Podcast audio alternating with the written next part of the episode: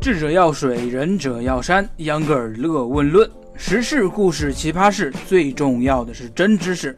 每天七分钟，论出新世界。这里是秧歌尔乐问论。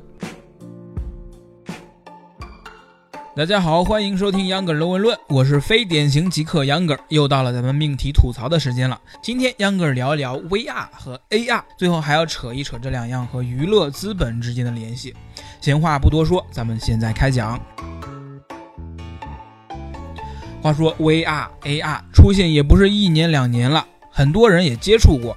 秧歌为了便于和大家讨论呢，还是先解释一下这两个词儿。VR 就是虚拟现实，说白了，最终的目的就是要在你眼前再造一个虚拟的景象，包括我们熟知的各种谷歌盒子啊、暴风魔镜、小米 VR 眼镜，这些都是呃盒子里面放上一个手机，然后再戴头上。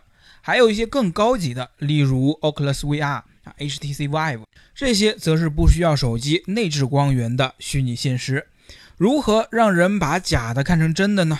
最重要的是两点。第一点是这些公司，不管是大公司还是小公司，都已经实现的不错的了，那就是空间感，利用两眼之间的视觉差形成立体图像的感知，然后再利用螺旋仪和重力感应啊，形成对使用者头部的定位。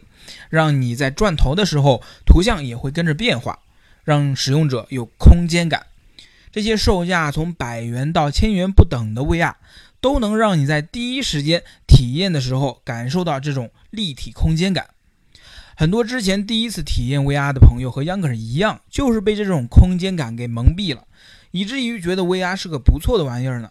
啊，在体验了一次 VR 之后，秧歌回家果断买了一个。但是后面呢，证明这绝对是一次冲动消费，因为咱们刚才说了，所谓虚拟现实，光靠空间感是不够的，还有一点，也就是刚才要接着说的第二点，极为重要，就是分辨率。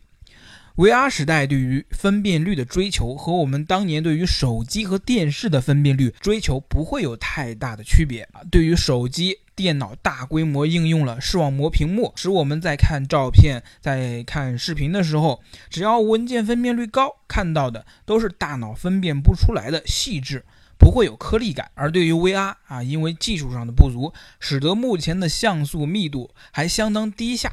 市面上主流的 VR 像素密度啊，只达到了目前视网膜标准的六分之一。电脑屏幕可是用了二十年时间才完成这个差距的追赶。也就是说，目前的 VR 给人眼睛上感觉上的分辨率，也只相当于九十年代家庭用的显像管彩电而已。我们现在的屏幕主流是 4K，如果想让 VR 达到视网膜屏幕标准，相应的分辨率 8K 都不行，要达到 16K 才行。所以下次再有 VR 厂商啊标榜自己有 4K 分辨率，咱还是别上那个当了。这种分辨率很难以假乱真，特别是当你像秧歌儿一样把它买回家，然后想着经常可以玩一玩，物尽其用的时候，捉襟见肘的分辨率会消磨你的耐心。虚拟现实名字起的确实牛，但它确实还有很长一段路要走，至少在这两年。VR 还是会像小米给它的定位一样，只是一个玩具而已。也正是因为大多数厂家都知道粗糙的 VR 盒子就是玩具，制作起来也特别容易，所以一个一个的都在炒这些概念。讲完了 VR，咱们再讲一下 AR。AR 呢，不同于虚拟现实，被称为增强现实。这个啊，秧歌儿觉得还是大有可为的，因为它不是一个眼罩，大部分都是一个眼镜。或者说，手机里一个调用摄像头的 APP 就可以做到。超级赛亚人戴的那个战斗力侦测眼镜啊，当面前出现一个孙悟空的时候，眼镜上会显示数字，提示目前眼前的这个人暂时只是战五渣。除此之外，还有钢铁侠的头盔、无心法师的阴阳眼，好像有点跑偏了啊。增强现实的意义呢，不是再造另一个现实，所以不会出现刚才所谓的分辨率的问题。它最初的目的就是给你提供一个眼前事物除了真实视觉之外的信息标签，除了测量战斗力，哈啊，还可以给你提供道路信息、商家信息、导航等功能。如果你的追求，不是很高啊，也没有那么上进啊，连眼镜显示屏都不用做，像百度一样啊，只提供音频提示也是可以的嘛。去年火过一阵子的手机游戏《Pokemon Go》啊，也可以被称之为增强现实啊，打开摄像头，显示在屏幕的不只是有地板，还会有一个小精灵在等着你去收服。所以说，增强现实是一个可以实现的技术，但是它并不简单的像做一个 VR 玩具。更多的是要把底层的程序写好，所以急功近利的资本市场不太愿意去炒这个概念。按照这两天流行的互联网惯例，要想把 AR 程序写好，得要用很多程序员祭天才行。考虑到这一点，很多资本家望而却步。对比 VR 虚拟现实和 AR 增强现实，我们不难看出，这两样技术在一开始就朝着两个不同的方向走。虽然彼此也有交集，但大体上。VR 是偏向娱乐的，AR 是偏向实用的。走娱乐路线的 VR 有资本的青睐，在曝光度上远胜 AR。市面上卖的各种国产 VR 盒子大都会配一个手机 APP，里面呢提供各种娱乐视频资源，内容大部分除了恐怖刺激啊，还有一些大片之外，那就是和情色沾边的视频了。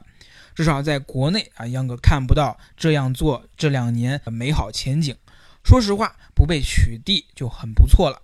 在国外呢，在没有相对约束的情况下，色情 VR 行业啊，可是有了长足的发展。讲完这个，你就能看到 VR 的本质是什么了。另一方面，走实用路线的 AR 啊，因为没有太大的噱头，很多朋友不太了解。像传言苹果新手机可以用摄像头直接测量物体长度，微软 AR 眼镜 HoloLens 啊，可以直接凭空建模，这些过于实用的功能，反而得不到社交媒体娱乐至死的关注。所以总结下来，盲目的资本投资东冲西撞，暴风小米做 VR，精明的董事会气定神闲，苹果、微软玩 AR。消费者呢，下次看到 VR 的时候，一定不要像杨哥一样冲动消费。好了，本期的节目到这儿就结束了，非常感谢您的收听。杨哥的节目需要您的评论，这样才能变得更好。再次感谢您的收听，我们下期节目周六见。